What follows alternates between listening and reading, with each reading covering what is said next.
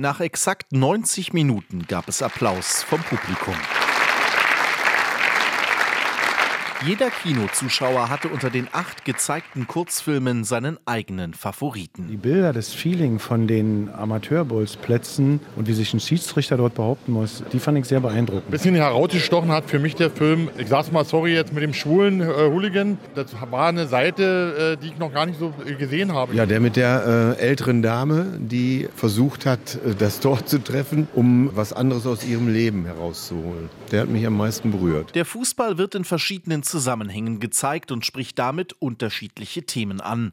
Der Schirmherr für das europäische Fußball-Kurzfilmprojekt, das der Verein Brot und Spiele organisiert hat, ist Ex-Bundesliga-Trainer Ewald Lienen.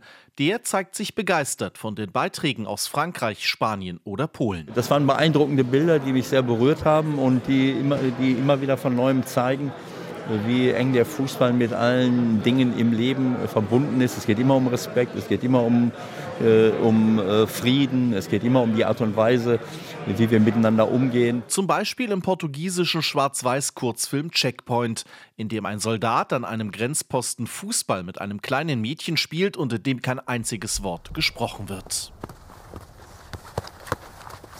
Eindrückliche Bilder, über die im Anschluss auf der Bühne mit der Jury diskutiert wurde. Drei ehemalige Fußballer geben nach 90 Minuten ihre Wertung für die Filme ab.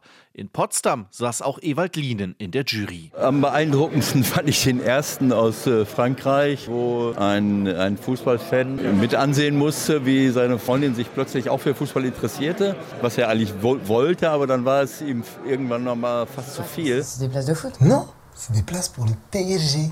Non mais, je sais pas, Samir, il y a un truc, enfin le foot, moi je... Mais attends, Das war äh, unterhaltsam, das war lustig, es war sensationell gespielt von, von den Leuten. In den nächsten Wochen können sich Kino- und Fußballfans selbst ein Bild machen. In 23 Städten ist das Fußball-Kurzfilmprogramm noch zu Gast.